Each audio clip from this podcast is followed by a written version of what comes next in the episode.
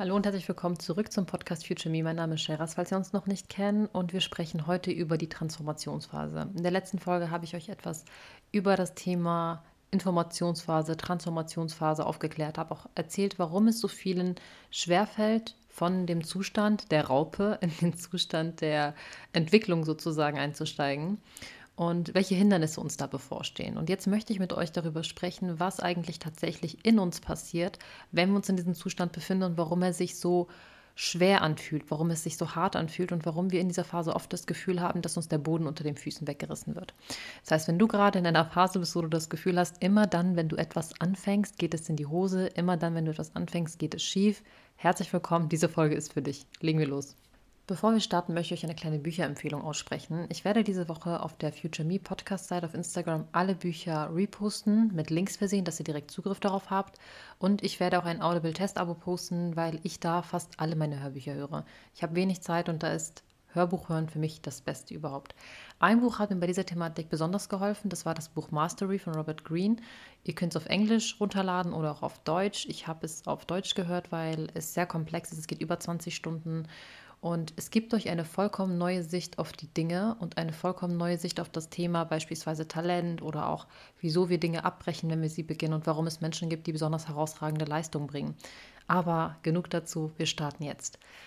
Und zwar ist es so, dass ich selbst das Gefühl hatte, bevor ich mit The Herbliss erfolgreich geworden bin, dass ich immer Dinge abbreche. Ich hatte das Gefühl, dass ich eine Versagerin bin, in Anführungszeichen. Das ist das, was mir auch viele Kursteilnehmer sagen, also Mädels, die zu mir ins Mentoring kommen, die berichten genau dasselbe. Die sagen, ja, ich habe diese Idee schon seit über ein, zwei Jahren und ich will sie anfangen, aber immer wenn ich anfangen möchte, kommt mir etwas dazwischen. Immer wenn ich starte, habe ich das Gefühl, mir werden Steine in den Weg gelegt. Und genau dieses Gefühl hatte ich auch. Und ich habe mich lange Zeit gefragt, okay, warum fühlt sich das so an und warum haben es andere Menschen leichter, weil das ist das, was du nach außen hin empfindest. Die wenigsten Menschen zeigen ja ihre Herausforderungen im Leben oder ihre Probleme auf Social Media. Die meisten Menschen zeigen ja das, was gut läuft und ihre Erfolge.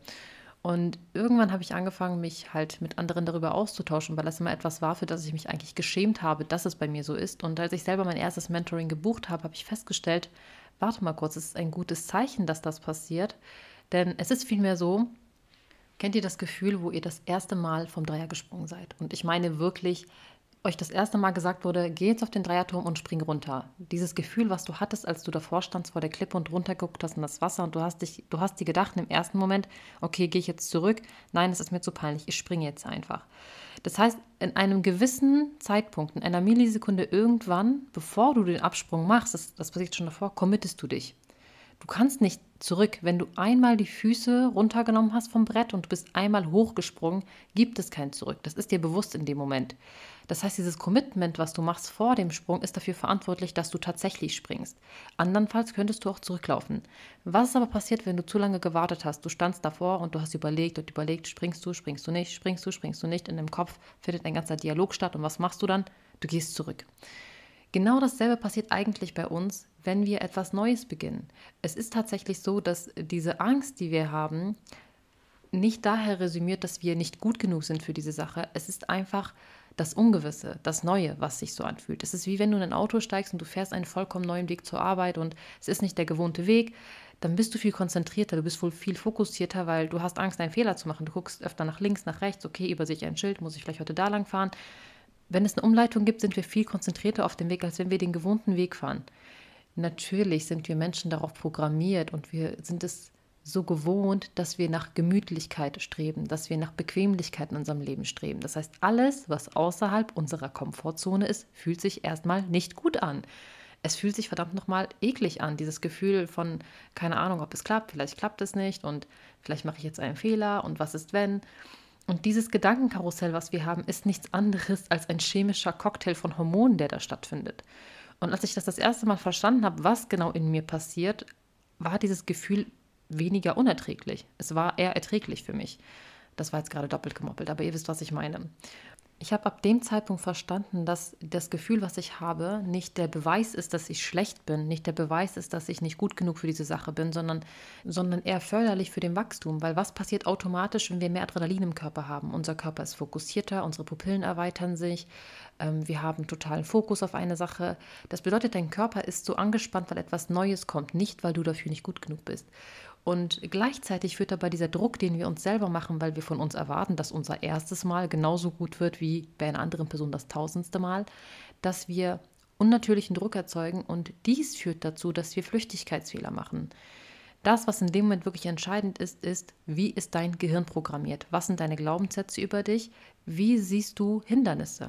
Das ist der erste, erste wichtige Punkt. Und ich habe ab dem Zeitpunkt, wo ich mich dann beschäftigt habe, wie lange beispielsweise diese größten Künstler aller Zeiten wie Leonardo da Vinci oder auch Mozart gebraucht haben, um diese Leistungen hinzulegen. Und das war im Schnitt immer zehn Jahre. Das heißt, zehn Jahre haben sie Übung gebraucht, um die Person zu werden, die sie waren, als das, was wir sie wahrnehmen heute in unserer Gesellschaft. Wir glauben immer, das sind Wunderkinder, sie hatten extremes Talent. Ich will nicht abstreiten, dass es Menschen gibt, die für eine Sache ein besonderes Talent haben, aber Disziplin schlägt immer Talent.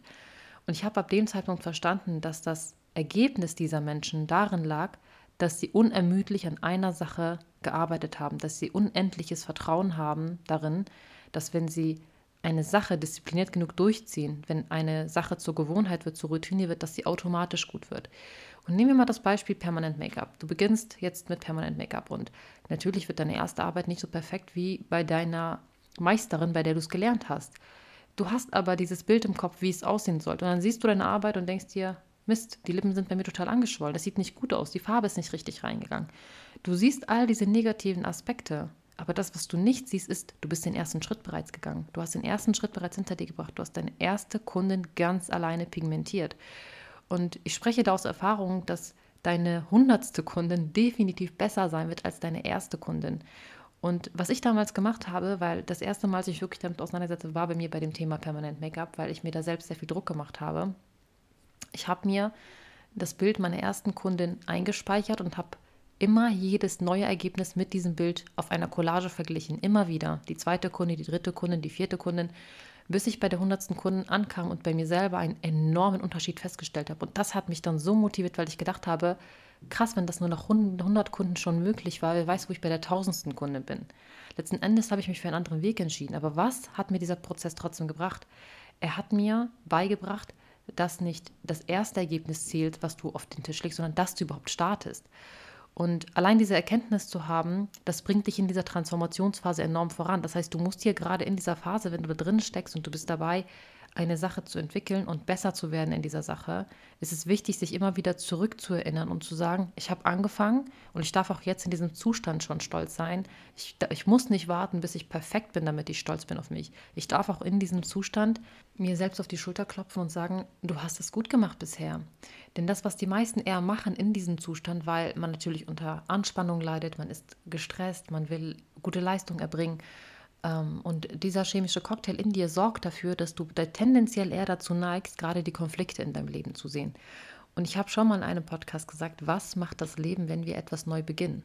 Wenn du etwas manifestierst, wenn du um etwas bittest, dann wird das Leben dir vielleicht diese Sache geben, aber es wird immer über Umwege kommen. Das heißt, das, was zuerst passiert ist, du wirst geprüft werden. Das heißt, es wird unter Umständen privat irgendwelche Konflikte geben, es werden andere Dinge auf dich zukommen, es wird technische Probleme geben, das habe ich jetzt öfter gehabt. Ähm, es wird passieren, dass Kunden einfach nicht auftauchen. Und das, was das Leben eigentlich mit dir macht, ist dich zu prüfen. Wie sehr möchtest du das gerade? Ist das einfach eine Laune von dir und sagst du dir, ja, heute möchte ich das, aber vielleicht möchte ich in ein paar Jahren das doch nicht mehr?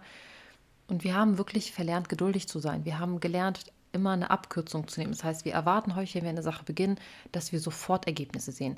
Es ist ja auch ganz natürlich, dass wir ergebnisorientiert sind, dass wir erwarten, wir beginnen etwas, wir möchten sofort sehen, dass die Followerzahl steigt, wir möchten sofort sehen, dass ähm, wir durch eine Sache Gewinn machen, wir möchten sofort sehen, dass wir ähm, extrem hohe Umsätze generieren oder ähnliches. Und ich weiß, dass mir vor kurzem beispielsweise ein Mädel geschrieben hat und sie hat mir geschrieben, hey, ich habe eine Frage an dich, sag mal, äh, ich will auch mit einem Podcast starten, wie schnell verdient man da etwas? Und ich musste da ein bisschen lachen, weil ich verdiene gar nichts mit dem Podcast. Der Podcast bringt mir keinen einzigen Cent ein. Und bei vielen Menschen, die Podcasts machen, die machen das zwei, drei Jahre, bevor sie überhaupt Werbung schalten. Wenn das dein Ziel ist, dann ist ein Podcast das Falsche beispielsweise für dich. Wenn deine Ziele immer darauf beruhen, dass du möglichst schnell Geld mit einer Sache machst, dann wirst du immer jede Sache fallen lassen. Wenn du eine Sache hingegen aus einer Leidenschaft machst, aus deinem tiefsten Bewusstsein, dass du mit dieser Sache etwas bewirken möchtest, wenn dir eine Sache Erfüllung schenkt, dann wirst du ein ganz anderes Durchhaltevermögen haben. Wieso setze ich mich jeden Samstagabend trotzdem um 12 Uhr abends hin, nehme die Podcast-Folge auf und gehe dann erst ins Bett? weil das eine Vision von mir ist, weil das Teil eines gesamten Plans ist, den ich mir selber für mein Leben geschrieben habe. Anders hätte ich kein Durchhaltevermögen. Es gibt kein Geld dahinter, was mir die Motivation gibt. Ich bekomme keinen einzigen Cent durch den Podcast und trotzdem mache ich das. Warum? Weil ich weiß, dass es mir auf einer anderen Ebene etwas zurückgibt. Es gibt mir Energie zurück. Und letzten Endes ist alles in dieser Welt Energie. Wir neigen nur dazu, immer nur die Energieform Geld zu sehen. Das heißt, sobald kein Geld fließt, nehmen wir auch an, dass es diese Sache sich nicht lohnen würde. Und auf der anderen Ebene, wenn man zum Beispiel mit TikTok starten möchte, YouTube, wenn das deine Voraussetzung ist, dass du sofort Erfolge siehst, dann frag mal Menschen, die da sind, wo du hin möchtest und frag sie, hast du ab dem ersten Tag Geld verdient? Meistens steckst du erstmal Zeit, und Geduld in eine Sache und vor allem Energie in eine Sache, bis es sich irgendwann rentiert, dass daraus dann eine Geldquelle fließt. Und du musst es vergleichen mit dieser Bambussprosse, die du einpflanzt und die erstmal ein paar Jahre braucht, um Wurzeln zu schlagen. Und dann profitierst du dein Leben lang von dieser Bambuspflanze. Und so ähnlich ist es mit ganz vielen Dingen auf dieser Welt. Und am Anfang brauchst du sehr viel Energie, du brauchst sehr viel Aufwand. Ich sehe das auch gerade bei uns bei The Hairbliss. Am Anfang hat es so viel Kraft gekostet, so viel Energie, überhaupt die ersten Umsätze zu generieren, weil keiner kennt deine Marke, wer kennt überhaupt das Produkt, es gibt keine Empfehlungen dazu. Du musst dich erstmal beweisen, du musst erstmal eine Bekanntheit erschaffen. Und das zu schaffen ist am Anfang super schwer, weil du musst auf allen Ebenen irgendwo präsent sein, du musst trotzdem das tägliche Geschäft im Auge behalten, du versuchst gleichzeitig ein System aufzubauen und das alles auf einmal zu managen kann am Anfang sehr hart sein, aber irgendwann kommt der Zeitpunkt, wo das System sich automatisiert hat, wo die Umsätze automatisch reinkommen, weil du einen organischen Wachstum hast. Was bedeutet diese Arbeit, die du am Anfang gemacht hast, deinen Acker zu besehen und heißt das besehen? Ich weiß es gerade nicht. Besamen, glaube ich eher. Und zu bewässern. All das ist, ist am Anfang Arbeit für dich. Aber dann, wenn die Blütezeit kommt, dann kannst du ernten.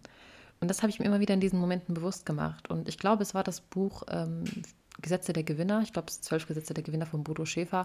Da war das Beispiel auch mit äh, genau mit diesem Ackerland drinne. Und das hat mich damals daran erinnert. Ich habe mir gedacht, ja, genauso fühlt sich diese Phase gerade an, in der ich bin.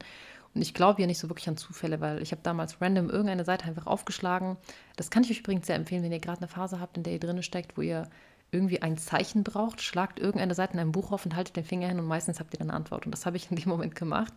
Und da war es wirklich so, dass es überhaupt nicht lief. Und ich habe eigentlich gedacht, okay, weißt du was, ich verkaufe die Ware ab, die auf Lager ist und dann schließe ich den Online-Shop wieder, das ist mir zu viel. Ich war an so einem Punkt, wo ich einfach aufgeben wollte. Und dann habe ich diese Seite gelesen mit dem, ähm, mit dem Acker. Ich habe gerade voll Gänsehaut, weil das für mich damals voll faszinierend war, dass genau diese Seite kam, wo von genau diesem Zustand gesprochen wird, dass ein Bauer im Winter ganz genau weiß, ja, es ist jetzt Winter, aber ich weiß, zu 100 Prozent der Sommer wird kommen und zu 100 Prozent weiß ich, es wird auch wieder die Zeit der Ernte kommen.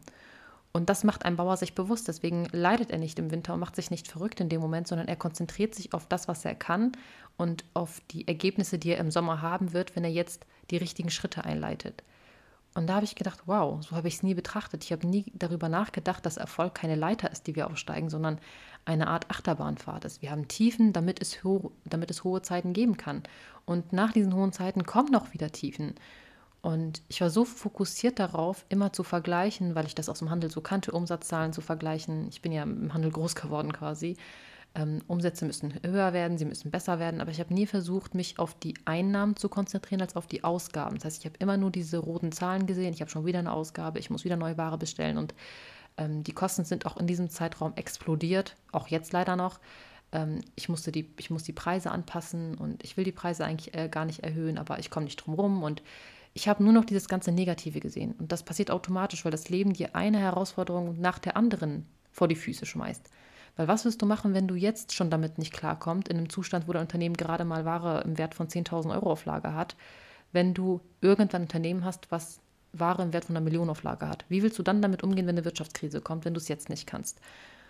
Und das zu lesen hat mir dann damals gezeigt, warte mal ganz kurz, du betrachtest das Ganze komplett aus der falschen Sicht. Du bist so sehr in diesem Modus gefangen von Sorgen und Ängsten, dass du gar nicht wahrnimmst, dass das Leben dir gerade ein Geschenk macht. Und seitdem habe ich mir angewöhnt, immer dann, wenn etwas schief geht, im ersten Moment Danke zu sagen. Und ich weiß, wie bekloppt sich das anhört, wenn man in einer Phase ist, wo alles schief geht. Aber ich garantiere dir, ich hatte selber vor kurzem so eine Phase, dazu muss ich auch noch eine Podcast-Folge machen, wo ich wirklich, wirklich gespürt habe, das Leben prüft mich gerade in jeder Ebene. Egal ob meine Beziehung, egal ob äh, das Muttersein, egal ob der Beruf, meine Gesundheit. Schlagartig innerhalb von einer Woche ist wirklich alles zusammengebrochen. Ich hatte wirklich das Gefühl, jetzt in diesem Augenblick prüft mich das Leben. Wann ist das Ganze passiert?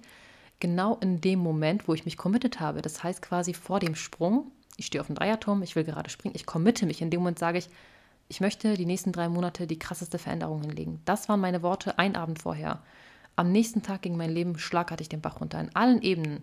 Und ich habe das nicht verstanden. Und der erste Gedanke war, alte Gewohnheiten, warum bestraft mich das Leben? Zweiter Gedanke war sofort bei mir, weil ich mir angewöhnt habe, Danke zu sagen.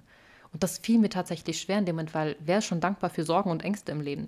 Aber ich habe mich sofort bedankt. Ich habe sofort gesagt, danke, lieber Gott, egal was es gerade ist, womit du mich gerade prüfst, ich bin dankbar dafür. Ich weiß, es wird zu meinem Besten sein. Und am nächsten Tag wurde uns tatsächlich noch die Wohnung gekündigt. Und da war es für mich vorbei. Da lag ich dann da und habe mir gedacht, wow, ich fühle mich, als hätte mich gerade ein LKW erfasst. Und das ist das, was ich meine, wenn ich sage, wenn ihr euch committet, wird das Leben euch erstmal eine Prüfung stellen. Weil, was habe ich gemacht? Ich wollte Veränderung. Ich wollte von der Raupe zum Schmetterling. Ich habe mir gesagt, so, ich möchte jetzt ein neues Leben haben in den nächsten drei Monaten. Ich nehme mir nicht viel Zeit dafür. Ich möchte jetzt sofort Veränderung haben. Ich will nicht mehr warten ich committe mich sofort, dass ich jetzt Veränderungen im Leben haben möchte. Das heißt, ich habe mir alles niedergeschrieben, was ich verändern möchte in den nächsten drei Monaten, bevor das Jahr zu Ende geht.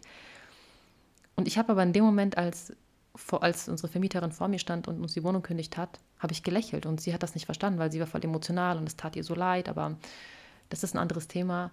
Aber ich habe mich darüber gefreut und ich habe meine Reaktion selbst nicht verstanden, warum ich mich so sehr darüber freue, bis ich begriffen habe, dass in mir mein, meine Ur, mein Urvertrauen so stark geworden ist, dass ich zu 100 Prozent wusste, das ist gerade das Geschenk, was ich bekomme, weil ich gesagt habe, ich möchte Veränderung. Diese Veränderung wird jetzt eintreffen. Ich wusste das zu 100 Prozent.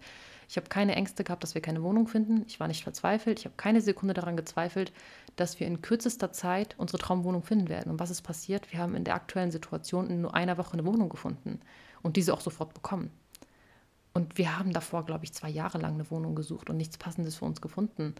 Also glaube ich zu 100 Prozent daran, wenn man diesen Zustand akzeptiert der Prüfung. Ich glaube zu 100 Prozent daran, wenn wir es zulassen, dass diese Prüfungen gut für uns sind und das Gute darin sehen, dass sich ganz andere Dinge entwickeln, weil wir die Augen für die Optionen und für die Möglichkeiten offen halten. Und dein Learning kann daraus sein, dass wenn du gerade beispielsweise dich committed hast, dass du dich selbstständig machen möchtest und dann kommt das Leben auf dich zu und schmeißt dir noch eine Herausforderung vor die Füße und sagt dir so, jetzt hast du auch noch Geldsorgen. Weißt du, was das für eine Frage für dich ist? Die Frage, die du gerade bekommst vom Leben ist, willst du das wirklich oder neigst du wieder zu deiner Angst? Möchtest du gerade wirklich diesen Weg gehen? Oder wie gehst du damit um, wenn Geldsorgen auf dich zukommen? Weil nehme mal an, du bist schon selbstständig und dann kommen Geldsorgen. Was machst du denn dann? Gibst du dann deine Selbstständigkeit auf? Gehst zurück ins Angestelltenverhältnis?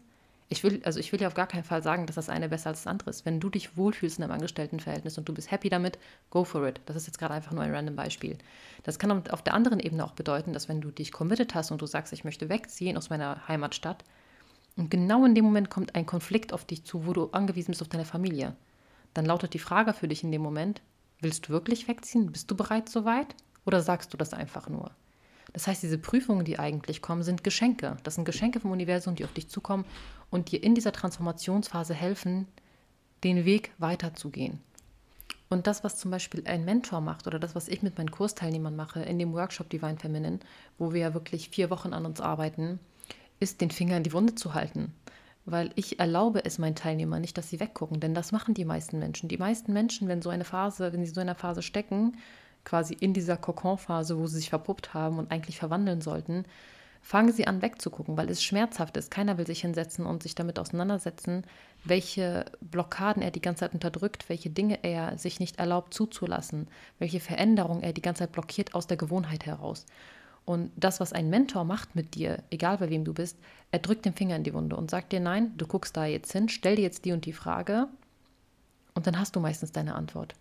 Es ist nicht so, dass jemand neben dir sitzt und dir einfach eine Antwort vorwirft und sagt, hier, nimm, das ist die Antwort, die du suchst. Die Person wird dich eher dahin führen, dass du diese Antwort für dich findest. Und ich habe die Erfahrung gemacht bei meinen Mädels, die ich vor allem eins zu eins betreue. Die kommen meistens eigentlich eher zu mir wegen Business Coaching und ähm, wir bauen zusammen in kürzester Zeit etwas auf. Und nebenbei ist es eigentlich das meiste, was wir machen, Mindset-Arbeit. Deshalb sage ich immer, bevor ihr ein Business startet, arbeitet an eurem Verstand, arbeitet an eurem Geist. Der ist fast wichtiger als alles andere, weil der entscheidet darüber, ob du erfolgreich wirst oder nicht. Es, es liegt nicht daran, Talent hast, ob du jetzt besonders schön bist oder besonders intelligent bist. Das Wichtigste ist tatsächlich dein Verstand. Wie lange bleibst du an einer Sache dran und wie lange hast du die Geduld dafür? Ich würde fast so weit gehen und sagen, es gibt kein Businessmodell, was nicht funktioniert.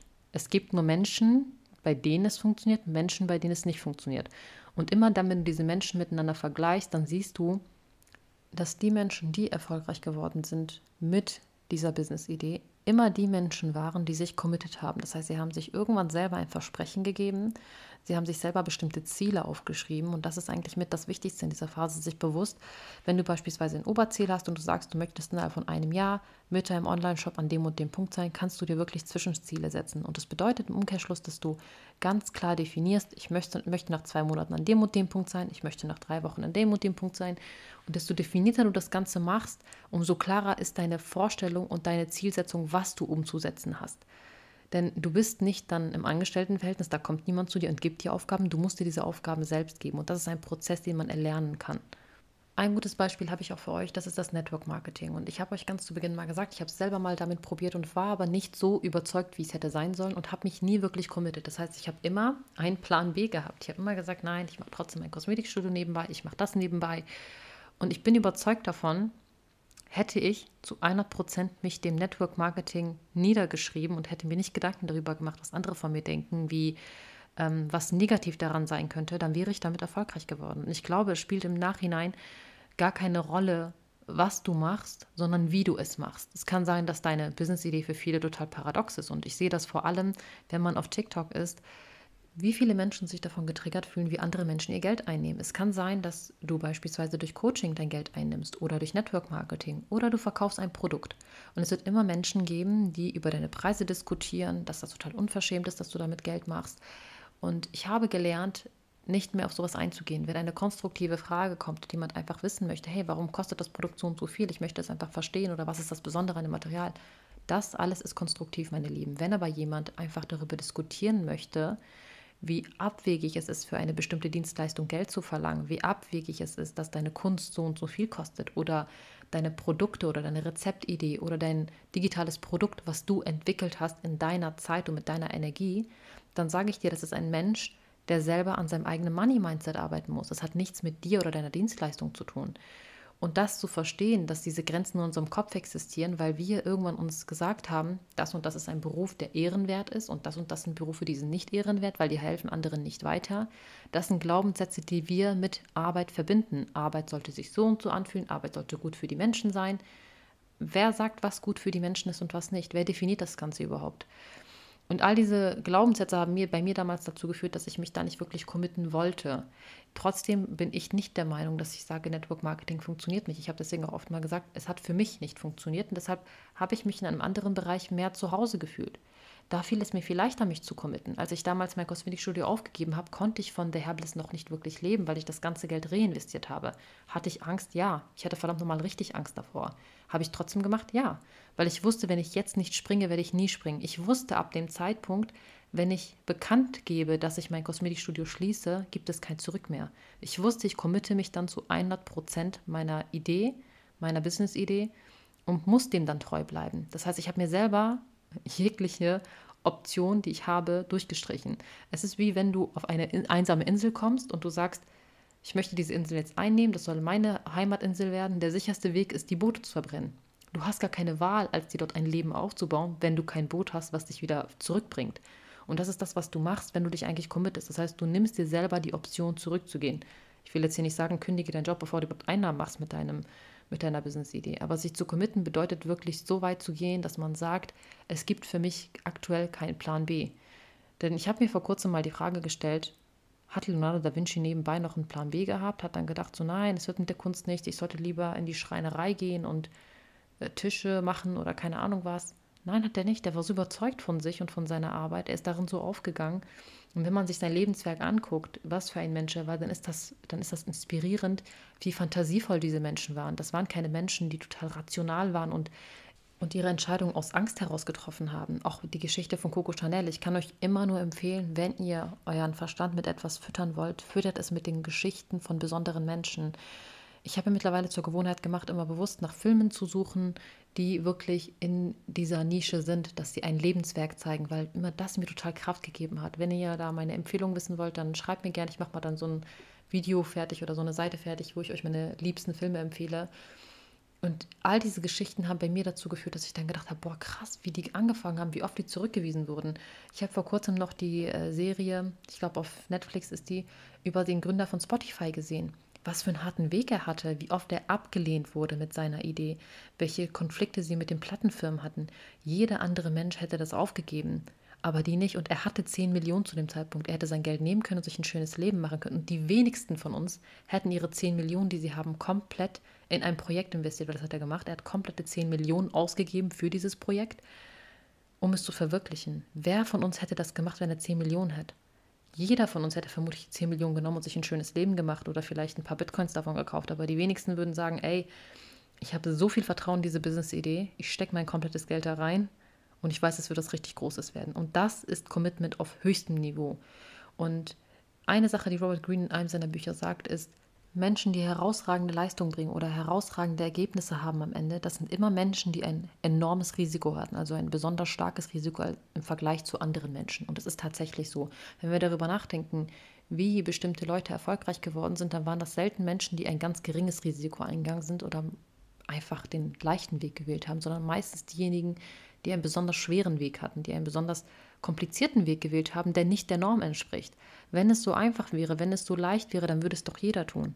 Und das sind Dinge, die du dir niederschreiben kannst. Das, was, was du in dieser Phase machen kannst, ist wirklich dir bestimmte Glaubenssätze aufzuschreiben, die du dir immer wieder sagst, die auf deine persönliche Ebene niedergeschrieben sind. Affirmationen, die auf deinen persönlichen Weg abgestimmt sind. Und Sätze, die stark mit deinem inneren Kind zu tun haben. Das ist das, was wir beispielsweise im Kurs machen äh, mit den Kursteilnehmern, wo ich sie dabei unterstütze, die richtigen Worte für sich zu finden, weil das ist viel wichtiger, als einfach irgendeine Affirmation anzuhören von irgendjemandem, mit dem du keine persönliche Bindung hast. Dahinter steckt eine ganz andere Energie. Bringt das was, das trotzdem zu hören? Ja, natürlich. Und für den Anfang ist es auch nicht verkehrt. Aber du wirst es eher glauben, wenn es deine eigenen Worte sind, wenn du sie selber niedergeschrieben hast, wenn du sie selber laut ausgesprochen hast und wenn du weißt, sie haben mit deiner persönlichen Ebene zu tun. Und ich habe gelernt, dass die Mädels, mit denen ich zusammenarbeite, dadurch allein in vier Wochen, allein in sechs Wochen so eine krasse Transformation hinlegen, weil wir wirklich an diesem wunden Punkt ansetzen und nicht einfach an der Oberfläche kratzen und nur sagen, ja, wir sehen jetzt selbstbewusst aus, wir verhalten uns so und so und wir sagen diese Worte, wir haben diese Körpersprache, wir stellen uns so und so hin. Das ist alles wundervoll am Anfang, aber es bringt dir nach innen hin gar nichts, weil du trotzdem, wenn du das Selbstvertrauen nicht besitzt und das Selbstbewusstsein nicht besitzt, trotzdem bei der kleinsten Herausforderung in alte Muster zurückfallen wirst. Und das ist wahre Arbeit, dass du an dem Kern ansetzt und nicht an der Oberfläche ansetzt.